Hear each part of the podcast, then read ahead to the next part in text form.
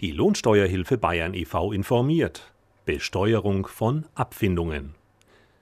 Der Verlust des Arbeitsplatzes ist oft mit finanziellen Einbußen verbunden. Aus diesem Grund wird in vielen Aufhebungsverträgen eine Abfindung festgelegt.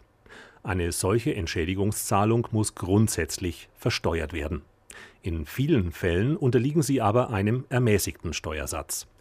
Die Lohnsteuerhilfe Bayern e.V. rät daher, sich vor Abschluss eines Aufhebungsvertrages nicht nur zu arbeitsrechtlichen, sondern auch zu steuerlichen Fragen beraten zu lassen. So kann sichergestellt werden, dass möglichst viel von der Abfindungssumme in der Geldbörse des Arbeitnehmers landet. Sind die Einkünfte aus Arbeitslohn und Abfindung höher als das bisherige jährliche Einkommen, wird der ermäßigte Steuersatz angewendet um diesen Steuersatz zu ermitteln, wird nur ein Fünftel der Entschädigungssumme zusammen mit den anderen Einkünften berücksichtigt. Die restliche Abfindung ist aber nicht steuerfrei.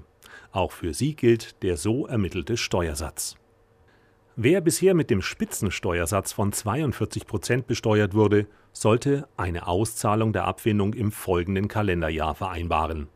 Ist die Abfindung geringer als der bisherige jährliche Bruttolohn, sinkt der Steuersatz. Für den ehemaligen Arbeitnehmer bleibt also mehr im Portemonnaie. Je nach Entschädigungssumme können das mehrere tausend Euro sein.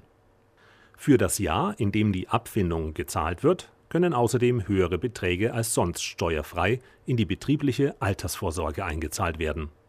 Sollte es noch keine betriebliche Altersvorsorge geben, lohnt es sich, eine Direktversicherung abzuschließen, um Steuern zu sparen und für das Alter zu sorgen. Mehr Infos zum Thema unter www.lohi.de